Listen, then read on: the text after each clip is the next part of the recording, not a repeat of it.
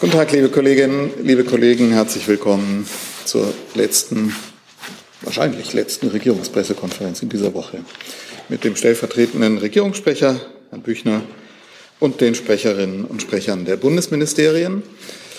Ähm, Herr Büchner hat die öffentlichen Termine des Bundeskanzlers mitgebracht und dann kommen wir zu Ihren Themen.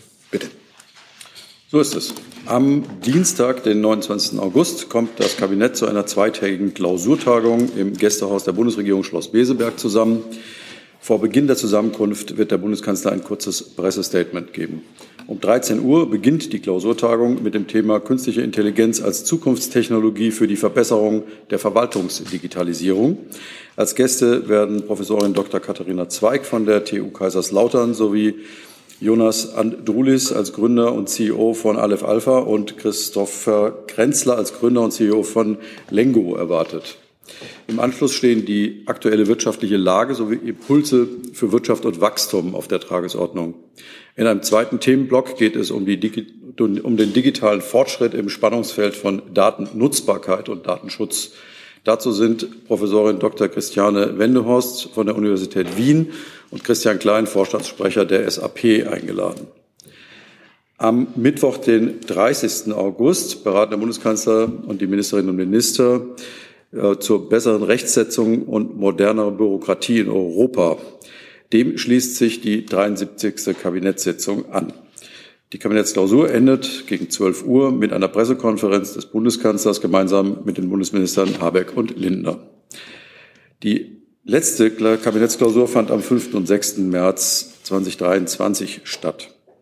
Am Mittwochabend um 18 Uhr trifft sich der Bundeskanzler, wie bereits vorgestern mitgeteilt, zu einem Gespräch mit Frau Ramona Popp, Vorständin der Verbraucherzentrale Bundesverbands, und Herrn Hubertus Primus, Vorstand der Stiftung Warentest. Es handelt sich um ein Treffen zum Kennenlernen und allgemeinen Austausch, insbesondere zu den vielfältigen Themen des Verbraucherschutzes, Energiewende, Transformation, Fernwärme, Altersvorsorge, Kinderlebensmittelmarketing und Lebensmittelpreise. Am Freitag, den 1. September, nimmt Bundeskanzler Scholz ab 10.40 Uhr an der Feierstunde zum 75. Jahrestag der konstituierenden Sitzung des Parlamentarischen Rates in Bonn teil.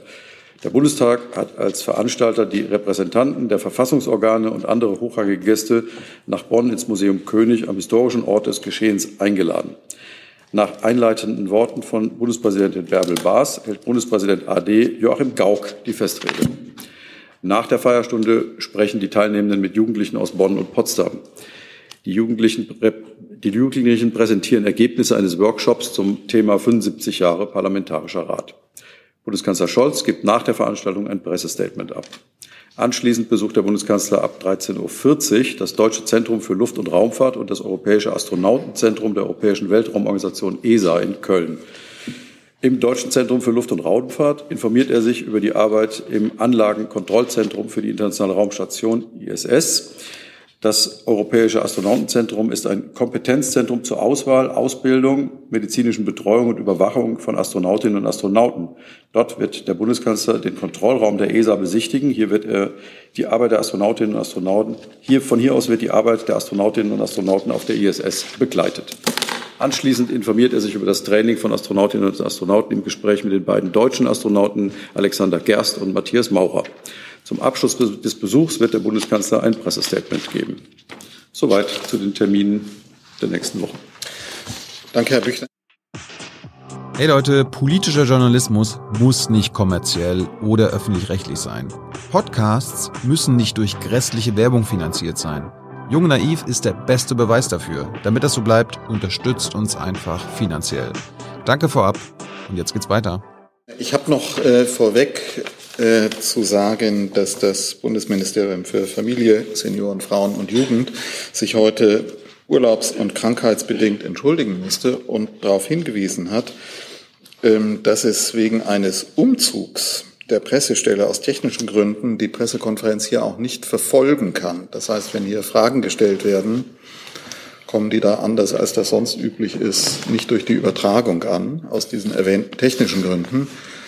Und die Kolleginnen und Kollegen bitten, entsprechend Fragen direkt an die Pressestelle zu stellen. Also Telefon und Mail scheint zu funktionieren. So, damit kommen wir zu den Terminen und fangen mal an. Es gibt schon diverse Wortmeldungen. Meseberg. Was bezieht sich auf Meseberg? Frau Markmeier, bitte. Ähm, ob das, was Sie aufgezählt haben, an Terminen und Inhalten ausschließt, dass es auch um die Kindergrundsicherung gehen könnte. Nein, es gibt ja, eine, äh, wie ich gesagt habe, eine Kabinettssitzung unter der Leitung des Bundeskanzlers und ähm, das, in der Kabinettssitzung ist ja das Kabinett frei zu besprechen, was es besprechen möchte. Insofern ausschließen tue ich hier gar nichts. Zusatz. Ist denn die Abschlusspressekonferenz vor oder nach der Kabinettssitzung? Das habe ich jetzt nicht ganz mitgekriegt. Ist, die ist traditionell nach der äh, Kabinettssitzung. Okay. Weitere Fragen dazu? Herr Blank.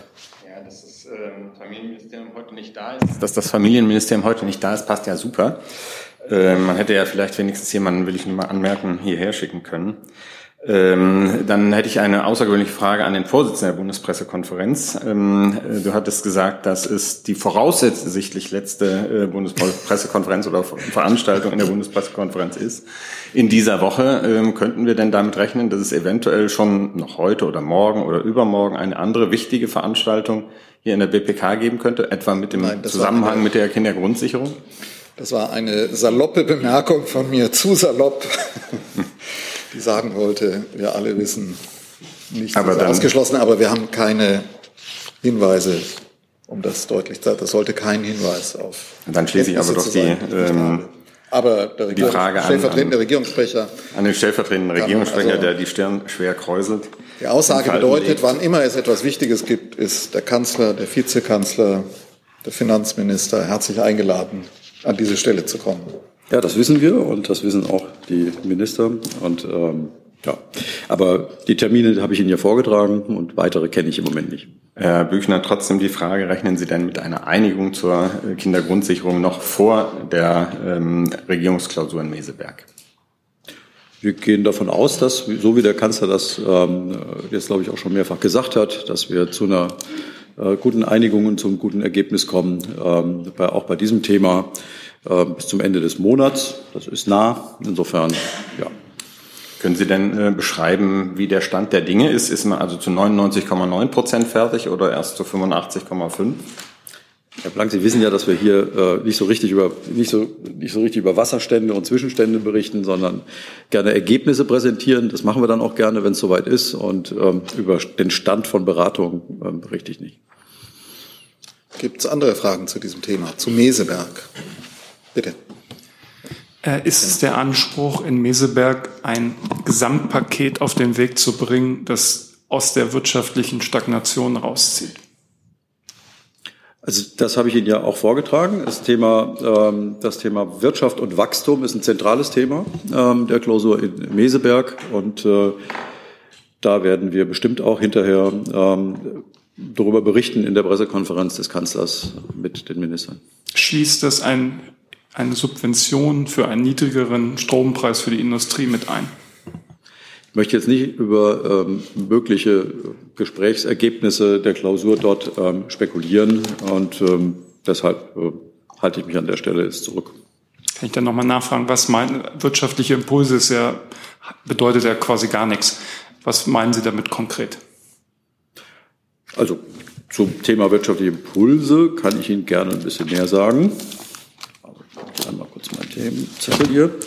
So, also, ähm, Sie kennen die Haltung des Bundeskanzlers, glaube ich, zu diesem Thema. Deutschland ist ein sehr attraktiver Industriestandort und hat gute Wachstumsperspektiven. Und das zeigen auch die angekündigten Direktinvestitionen der letzten Monate in Schlüsseltechnologien, etwa in den Bereichen Elektromobilität, Halbleiterindustrie, Batteriefertigung sowie zur Umstellung der Stahlindustrie auf eine klimaneutrale Produktion.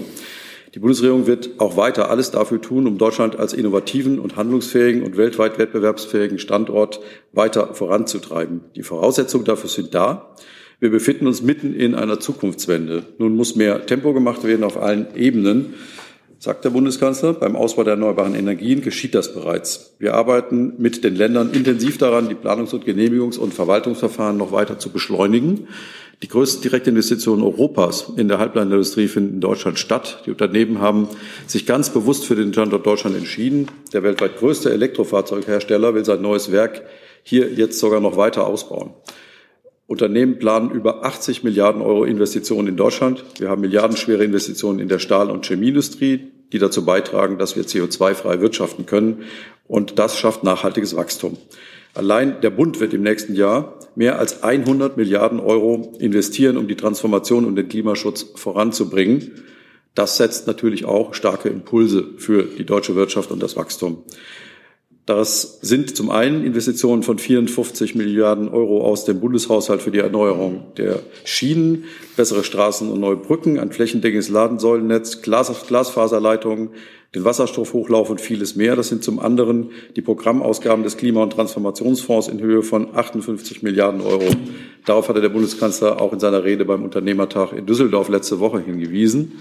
Die Bundesregierung hat mit ihrer Politik die Weichen gestellt und arbeitet weiter daran und wird auch in Meseberg daran arbeiten, dass Deutschland ein erfolgreiches, klimaneutrales Industrieland wird. Es geht um hunderte Milliarden Investitionen in den nächsten Jahrzehnten. Die Bundesregierung macht Tempo und hat viele Maßnahmen beschlossen zur Planungsbeschleunigung, insbesondere für den Ausbau der erneuerbaren Energien, für das Stromnetz und für ein Wasserstoffnetz. Sie wird weiter auf den Weg bringen. Zum strategischen Konzept der Bundesregierung für mehr Wachstum gehört, dass die Stromerzeugung in Deutschland billiger wird. Und das gelingt mit dem Ausbau der Erzeugungskapazitäten aus erneuerbaren Energien und mit dem Ausbau der Stromnetze. Wir haben ein unglaubliches Tempo vorgelegt. Die Zahlen ziehen jetzt auch richtig an, sagte Bundeskanzler Scholz in seinem Sommerinterview mit dem ZDF. Und die Bundesregierung arbeitet an einem Wachstumschancengesetz. Das wissen Sie. Das wird in Kürze beschlossen. Das Gesetz wird den Unternehmen das klare Signal geben, dass jetzt die richtige Zeit ist, zu investieren. Die Bundesregierung hat die Weichen für mehr Fachkräfte gestellt, ebenfalls eine der ganz wichtigen Voraussetzungen für wirtschaftliches Wachstum und damit mehr junge Leute eine Ausbildung machen, hat die Bundesregierung die Ausbildungsgarantie beschlossen. Sie sorgt dafür, dass mehr Beschäftigte sich weiterbilden können. Das neue Fachkräfteeinwanderungsgesetz erleichtert, dass Fachkräfte aus dem Ausland kommen. Also, die Bundesregierung legt die Hände nicht in den Schoß, sondern geht jetzt, sondern jetzt geht es daran, mit den Ländern die, die Ausländerbehörden zu digitalisieren, die Prozesse zu entbürokratisieren, etc. Ich glaube, das ist eine ganze Menge. Fragen. Und, ähm, breite Lyrik. Kann ich konkret nochmal ans Wirtschaftsministerium die Frage nach der aktuellen wirtschaftlichen Lage weiterreichen? Wir hatten heute die BIP-Daten. Wir hatten nach zwei Minusquartalen, also Rezession, haben wir jetzt eine Stagnation und alle Experten sagen, dass die nächsten Quartale wieder ein Minus zeigen werden. Wie schätzen Sie die düst eher düsteren Aussichten ein? Ähm, zu den zu weiteren Prognosen möchte ich mich jetzt nicht äußern ähm, dazu, auch nicht zu dem, zu dem, was Experten sagen. Die Binnennachfrage hat sich jetzt äh, zuletzt stabilisiert. Was immer noch ähm, ein Problem ist, ist die, ähm, die Außennachfrage, also der Außenbeitrag. Äh, der Minister hat sich ja schon öfter dazu geäußert, dass es die Lage sehr herausfordernd ist, hat auch Punkte genannt, die umgesetzt werden müssen, zielgerechtete Unterstützung für Investitionen, verbesserte steuerliche Abschreibung, aber eben das ist ja gerade auch genannt worden, Strompreise, aber eben auch den konsequenten Bürokratieabbau. Und da können wir ein bisschen was konkreter jetzt auch vorlegen, weil wir den Bürokratieabbau zumindest seitens des Wirtschaftsministeriums etwas ähm, anders denken. Es gab ja vorher schon Bürokratieentlastungsgesetze, die jetzt noch nicht so viel gebracht haben wie auch die One-in-Out, äh, One-in, One-out-Regel. Wir wollen das mit dem Praxischeck machen. Das haben Sie vielleicht schon gehört. Das haben wir beim Solarpaket angewandt, sehr erfolgreich. Eben äh, in die Praxis reingegangen. Was ist wichtig? Was, wo können wir unterstützen? Wo können wir Bürokratie abbauen? Das haben wir mit dem Solarpaket jetzt auf den Weg gebracht. Das gilt auch für andere Bereiche, wie zum Beispiel ähm, für die äh, Berichts, ähm, Moment, ich das Wort Berichts- und Informationspflichten für Unternehmen. Auch hier wollen wir einen Praxischeck machen, die Erleichterungen prüfen. Ähm, die EU-Kommission will ja ein Viertel der äh, Berichtspflichten streichen und durch so einen Check ähm, soll das jetzt hier schneller umgesetzt werden. Ähm, das als praktischer Hinweis zu dem, was der Regierungssprecher gerade gesagt hat. Herr Polanski dazu? Ja, indirekt zum Finanzierungsdefizit des Staates. Also auch das ist. Hängen wir das mit dran. Das würde mehr ans BMF gehen. Es gibt neue Zahlen vom Statistischen Bundesamt, dass im ersten Halbjahr das Finanzierungsdefizit des Gesamtstaates 42 Milliarden Euro ausgemacht hat. Wie bewerten Sie denn diesen, diese Zahl, zumindest, zumal es auch ein Anstieg ja auch ist? Ja, das sind, äh, wie Sie sagen, 2,1 Prozent des BIPs. Das ist aber, äh, da muss man differenzieren, das ist nicht gerechnet nach dem, wie auf die Schuldenbremse angerechnet wird, sondern nach den europäischen Rechnungen. Und das war auch so prognostiziert worden in der Größenordnung. Da war im letzten Jahr davon ausgegangen, die von einem Defizit von 4,2 Prozent des BIPs. Das ist vor allen Dingen auf den KTF zurückzuführen, auf die Ausgaben, die da im Wirtschaftsplan eingeplant sind für die Gas- und Strompreisbremsen und jetzt haben wir ja aktuell die positive Entwicklung, äh, dass die Energiepreise sinken. Und deswegen ist davon auszugehen, dass auch diese Zahl so in der Form niedriger sein wird. Und deswegen ist das jetzt, sind das jetzt irgendwie keine neuen Zahlen, die besonders unerwartet sind. Zusatz. Hat es eine Auswirkung auf den Bundeshaushalt neben dem KTF? Äh, meines Wissens nach nicht. Weitere Fragen zu dem Themenkomplex. Herr Jessen. Ja, eine grundsätzliche Frage. Ähm, ist denn eigentlich nicht jedes Finanzierungsdefizit, wie Sie es hier auch beschrieben haben, doch eine sehr große Warnmeldung? Ähm, denn es bedeutet ja Unterfinanzierung in wichtigen Infrastrukturbereichen. Oder kann man das so nicht sehen? An mich richtig? Ja. Doch, äh, jedes, jedes Defizit versuchen wir zu vermeiden im Rahmen der Schuldenbremse. Und deswegen leitet uns das ja auch bei der Aufstellung äh, des weiteren Haushalts. Ja, aber es wird dann ja, da wo es dann für sinnvoll gehalten wird, wird, wird dann doch subventioniert. Nicht? Oder verstehe ich das alles falsch? Das ist jetzt eine allgemeine Frage. Äh, den Haushalt stellen wir ja gemeinsam auf. Und da kann ja auch einzelne Prioritätensetzung der einzelnen Häuser angewendet werden. Dann kämen wir zu den anderen genannten Terminen des Bundeskanzlers. Ich fasse das mal so zusammen, vom Treffen mit Frau Popp bis zum Museum König in Bonn. Da sehe ich aber jetzt keine Fragen dazu und damit feuerfrei für alles andere. Thilo Jung fängt an. Herr Büchner, ich wollte nochmal äh, zum Flugzeugabsturz in Russland kommen und dem äh, Tod unter anderem von Herrn Prigoschin, dem Wagner-Führer. äh, wie hat denn der Kanzler auf äh, diesen Absturz reagiert? Ist er überrascht vom Tod Prigoschins? Also die Berichterstattung haben wir zur Kenntnis genommen. Äh, uns liegen zu den Vorgängen in Russland keine eigenen Erkenntnisse vor, die wir mit Ihnen teilen können.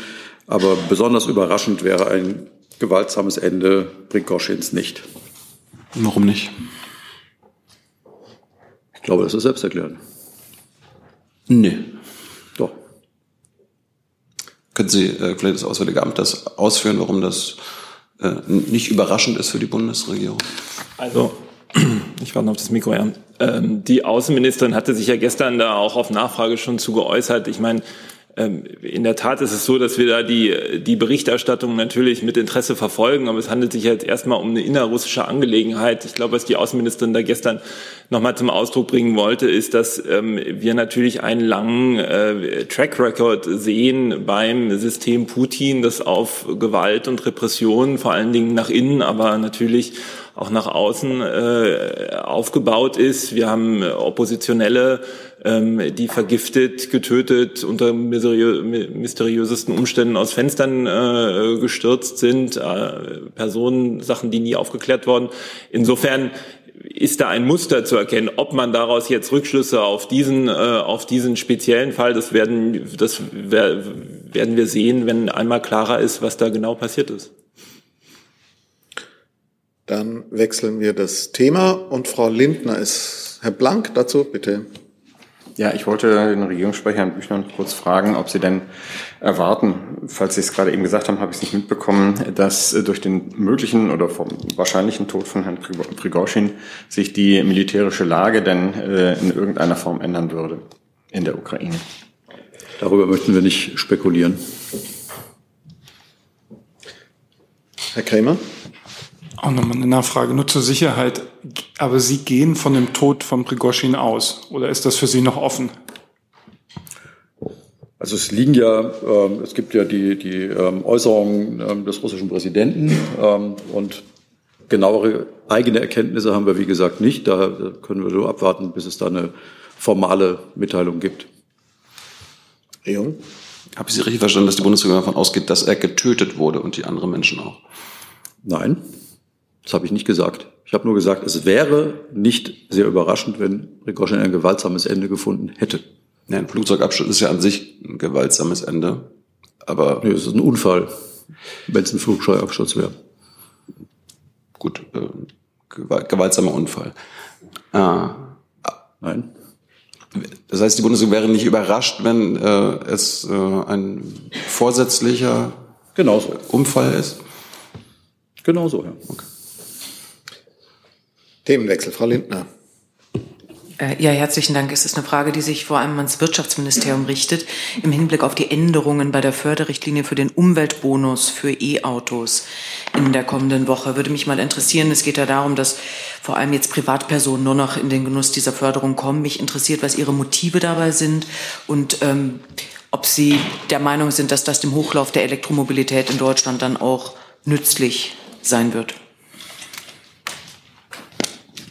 Ähm, zu konkret dieser, ich, was ich Ihnen sagen kann, dass äh, ähm, die, die aktuellen Zahlen des Umweltbonus und ähm, die Mittel, die wir für 2023 noch äh, aufgestockt haben. Wir haben 400 Millionen ähm, Euro aus dem Mittel des äh, BMWK aufgestockt. Durch Umschichtungen konnten wir das erreichen, äh, weil die Nachfrage halt sehr groß ist. Und für das nächste Jahr sind, sind die Planungen noch nicht abgeschlossen. Das ist das, was ich Ihnen derzeit dazu sagen kann. Ansonsten müsste ich noch mal konkret nachreichen. Mhm. Ich habe eine Frage noch zu diesem Thema zum Verkehrs, äh, ans Verkehrsministerium. Es gab Zahlen äh, diese Woche unter anderem äh, von Herrn Bratzel, der besagt, dass die 15 Millionen E-Autos, die sich Deutschland vorgenommen hat, bis zum Jahr 2030 nicht erreichbar sind, sondern maximal die Hälfte, sieben bis acht Millionen. Teilen Sie denn diese Berechnungen von Herrn Bratzel? Äh, teilen Sie auch die Skepsis des Hochlaufs? Ähm, wie schätzen Sie das ein? Mir steht es erstmal nicht zu, die Zahlen von Herrn Barzel in irgendeiner Art und Weise zu bewerten. Was ich Ihnen sagen kann, ist, dass wir mit 15 Millionen E-Autos ein sehr ambitioniertes Ziel haben, was eben auch unsere ambitionierten Ziele in puncto Klimaschutz im Verkehr unterstreicht. Und mit Sicherheit liegen hier noch wesentliche Schritte vor uns und an diesen Schritten arbeiten wir. Das äh, eben von Ihnen angesprochene Programm zum Umweltbonus, sprich ähm, der Förderung für Privatpersonen, ist hiervon ein Baustein. Ein weiterer Baustein ist der flächende Ausbau der Ladeinfrastruktur in Deutschland, sowohl für den Individualverkehr, sprich für Pkw, als auch für den Güterverkehr, der eben einen sehr erheblichen Teil der CO2-Mengen im Verkehr ausmacht. Hier arbeiten wir daran, das flächendeckende Ladenetz sowohl für Pkw als auch für, ähm, für Lkw auszubauen im ganzen Land. Zum einen so, dass wir eben eine sogenannte Flächendeckung hinbekommen, zum anderen aber eben auch eine sogenannte Bedarfsdeckung. Nur weil wir in einem bestimmten Abstand von Kilometern eine Ladesäule zur Verfügung haben, bedeutet das noch nicht, dass es bedarfgerecht ist, ähm, sondern wir müssen eben schauen, wo wir, an welchen Punkten wir beispielsweise äh, insbesondere an der oft kennen es in Deutschland, zwischen zwei großen Städten liegt halt sehr viel Strecke. Ne? Der Akku ist halt selten in der Stadt leer, sondern meistens dann irgendwo auf der Strecke und da hilft es dann wenig, wenn an der einen Raststätte nur eine Ladesäule ist, sondern hier müssen wir eben mehr schaffen und eben an dieser bedarfsgerechten Ladeinfrastruktur arbeiten wir auch mit Förderprogrammen und der Ausgestaltung des sogenannten Deutschlandnetzes. Wie gesagt, sowohl für den Pkw-Verkehr als auch für den Lkw-Verkehr. Und wie Sie wissen, arbeiten wir auch an einem Förderprogramm für den privaten Bereich. Äh, was erstmalig ähm, einen sehr ganzheitlichen Ansatz führt. Sie wissen, in der Vergangenheit hatten wir bereits ein sehr erfolgreiches Förderprogramm für ähm, Wallboxen. Ähm, hier gingen über 700.000 Anträge, äh, konnten hier beschieden werden, in denen Privathaushalten eben äh, die Ausstattung mit einer Wallbox für das private E-Auto ähm, gefördert wurde. Äh, aktuell arbeiten wir an einer Förderung, die einen ganzheitlichen Ansatz fährt, in dem sowohl ähm, Ausgestaltung der Solarfläche als auch die Anschaffung eines Akkus als auch das Laden selbst, sprich die Ausstattung mit einer Ladesäule, äh, gefördert werden soll. Äh, weitere Details äh, bitte ich hier noch zu entschuldigen, aber die werden äh, dann zu gegebener Zeit auch kommen. Ich würde doch noch gern ergänzen, wenn ich darf. Ähm, ich habe jetzt die Vorstellung, was Sie meinten, ab 1.9. nur noch für Privatpersonen. Das meinten Sie ja in der Frage. Ähm, in Frage stand ja die Miteinbeziehung von gemeinnützigen ähm, Organisationen weiterhin. Da gab es beihilferechtliche Bedenken der EU-Kommission. Und weil das Budget ohnehin begrenzt ist, wollten wir den Fokus halt eher in der Bundesregierung auf äh, Privatpersonen legen um den Umstieg auf die Elektromobilität auf breiter Front voranzutreiben. Zu treiben. Deshalb dieser, diese Einschränkung. Herr Jessen? Ja, ähm, ich hätte gern eine Wasserstandsmeldung. Ähm, Bundesregierung ähm, hat ja immer noch, glaube ich, das Ziel 15 Millionen e- E-Autos. Äh, wie weit sind Sie denn da? Ich glaube, im ersten Halbjahr äh, 2023 wurden 1,6 äh, Millionen Pkw neu zugelassen. Wie viele davon sind E-Autos? Können Sie das sagen? Und wie viel ist es in der Summe? Mm, laut VDA sind derzeit 80 ähm, ähm, Prozent Stand 15.07.22 ähm, äh, Elektrofahrzeugmodelle, rein, also rein batterieelektrisch beziehungsweise Plug-in-Hybride auf dem deutschen Markt von deutschen Herstellern bestellbar. Äh, bis Ende 23 wollen die deutschen Automobilhersteller ihr Angebot auf 180 Prozent, Entschuldigung, 80 mhm. natürlich, ja. Bis Ende 2023 wollen die deutschen Automobilhersteller ihr Angebot auf 150 Modelle mehr als verdoppeln und zum derzeitigen Stand, tut mir leid, müsste ich eventuell auch nachreichen. Mhm. Ähm, dann vielleicht können Sie das beantworten jetzt direkt oder auch nachreichen. Ähm, ich glaube, es sind über zwei Drittel der Neuzulassungen äh, gewerbliche äh, Fahrzeuge. Wäre es da nicht sinnvoll, deren Anschaffung bzw. deren Neuanschaffung durch äh, E-Mobilität zu fördern? Spricht das nicht dann doch für eine Beibehaltung von Fördermöglichkeiten? Die Gründe hatte ich ja gerade schon genannt, dass es seitens der EU-Kommission beihilferechtliche Bedenken da gibt. Und das, wir müssen halt mit dem Budget auskommen und deshalb lag der Schwerpunkt dann auf die privaten Fahrzeuge. Und zu den genauen Zahlen, das, ähm, das ist die Frage der Zulassung und liegt im Kraftfahrtbundesamt, also nicht bei uns. Okay, dann haben wir Themenwechsel. Herr Ayash hatte eine Frage angemeldet. Meine Frage zum Thema Syrien eigentlich. Ähm, das ist jetzt zehn Jahre her, am 21. August 2013 hat der Diktator Bashar Assad einen Stadtteil in Syrien mit Gassirenen so geschlagen. Also über 5000 Menschen getötet worden. Dieser Täter, also dieser Verbrecher, ist immer noch am freien Fuß. Gibt es keine Möglichkeit, dass die Bundesregierung eine solche äh, so, äh Haftbefehl gegen diese Verbrecher wie Wladimir Putin. Danke. Also gegen, ähm, auf, um auf Ihre letzte Bemerkung gegen Herrn Putin liegt ja vom ISDGH ein Haftbefehl vor, allerdings natürlich nicht im Syrien-Kontext, sondern im Kontext äh, mit dem Ukraine-Krieg und der Verschleppung von Kindern. Also zur Lage in Syrien, die ist natürlich, da haben Sie recht, weiterhin hochdramatisch, ähm, was natürlich vor allen Dingen mit der Haltung und dem fortgeschrittenen, den, den fortschreitenden Verbrechen ähm, des, des Regimes äh, von, von Assad äh, zu tun hat. Ähm, ich müsste mich nochmal kundig machen, was wir genau, sozusagen, wie genau die strafrechtliche Aufarbeitung dieser Geschichte, das wird das nachliefern. Themenwechsel, Herr Jung. Ich wollte zur ähm, Tierwohlkommission kommen, die ihre Arbeit eingestellt hat, eventuell, es braucht das BMF und eventuell das äh, Landwirtschaftsministerium, äh, aber ins Finanzministerium. Äh, das sogenannte Kompetenznetzwerk Tierhaltung hat jetzt freiwillig seine Arbeit eingestellt, weil sie halt keinen Sinn mehr darin sieht. Ähm, ähm, zu, daran zu arbeiten, weil die haben ja einen schrittweisen Umbau der Tierhaltung gefordert und dazu braucht es für diese höheren Standards eine langfristig gesicherte Finanzierung für die Landwirte. Ähm, aber Ihr Minister, also Herr Lindner, hat diese Mittel seit Jahren, seitdem er im Amt ist, ähm, blockiert. Ähm, kann der Minister mit der Einstellung der Arbeit der Tierwohlkommission leben?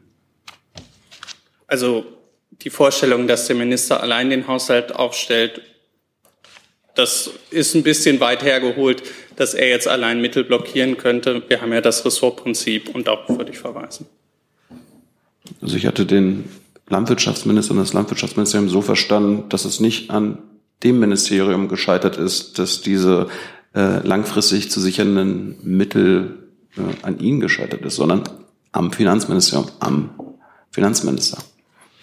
Das über einzelne Ressort, was zwischen den Ressorts vereinbart wurde, kann ich mich ja hier an der Stelle eh nicht äußern.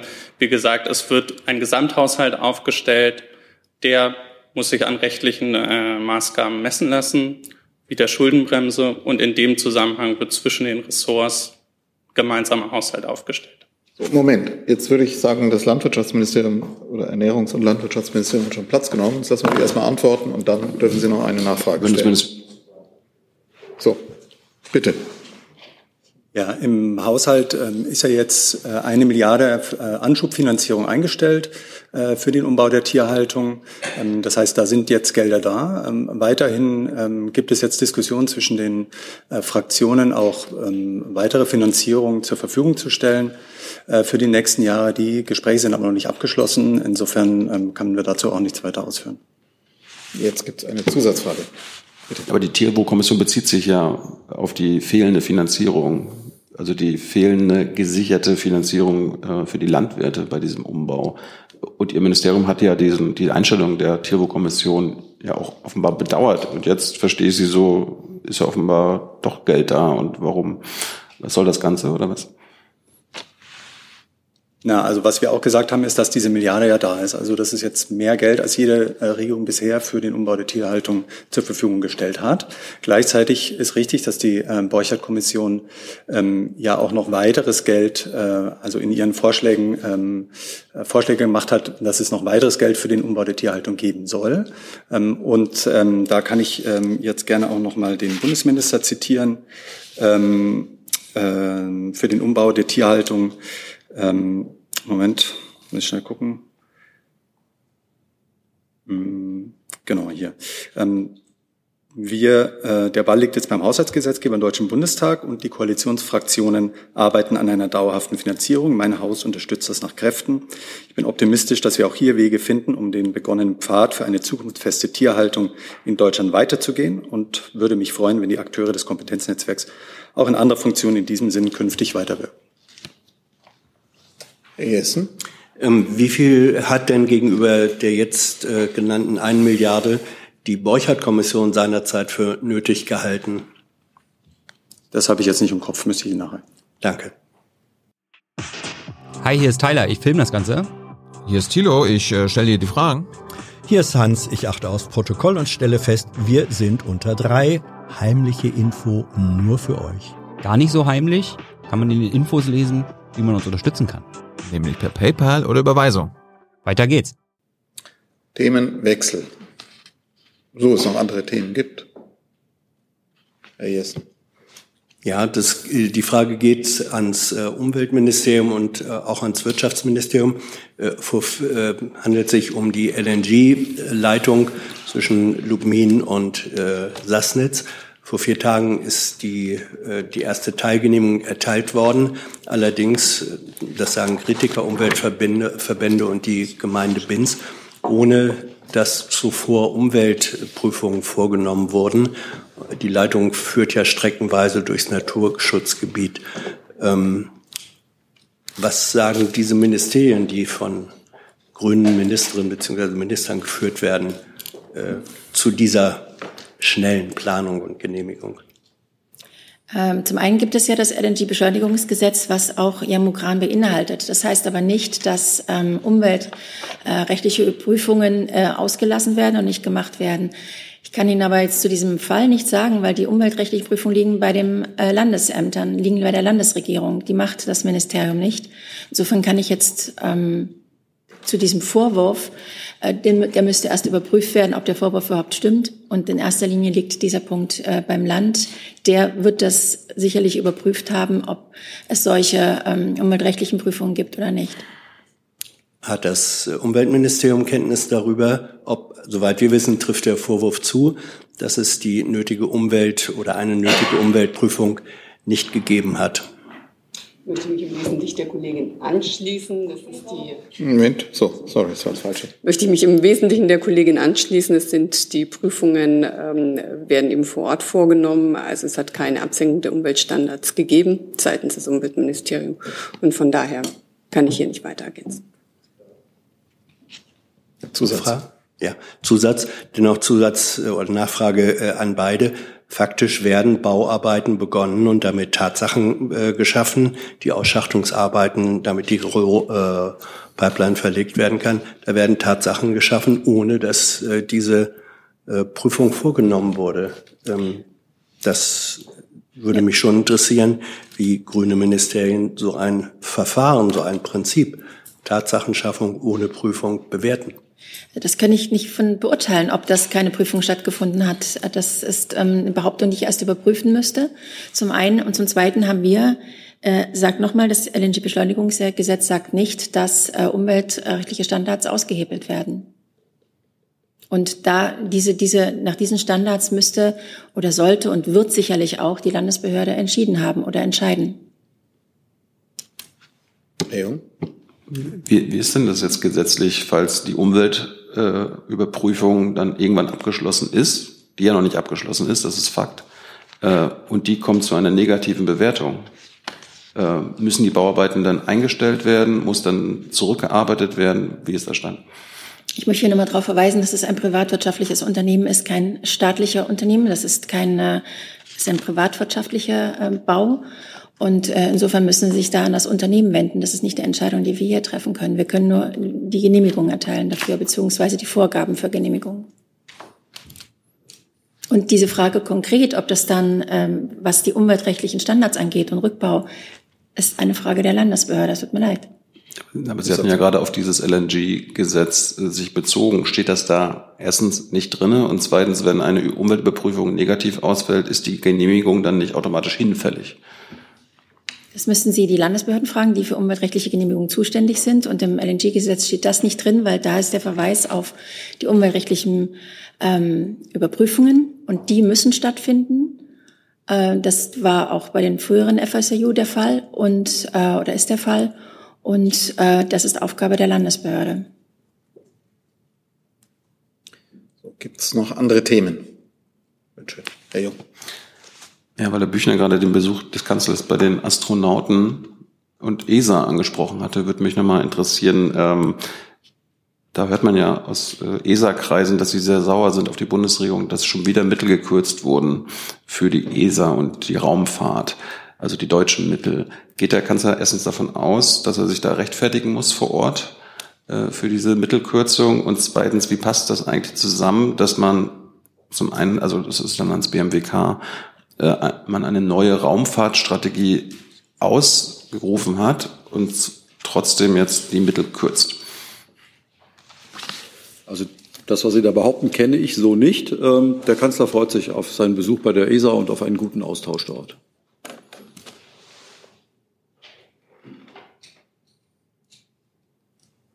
Gibt es da vom BMWK sachdienliche Hinweise dazu? Nein, kann er dazu jetzt derzeit nichts beitragen. Tut mir leid. Aber eine Zusatzfrage gibt es. Herr Büchner, Ihnen ist nicht bekannt, dass die Bundesregierung die Mittel erneut kürzt für die ESA oder dem Kanzler an sich nicht? Mir ist nicht bekannt, dass das hier an der Stelle in irgendeiner Form ähm, ein äh, Thema sei.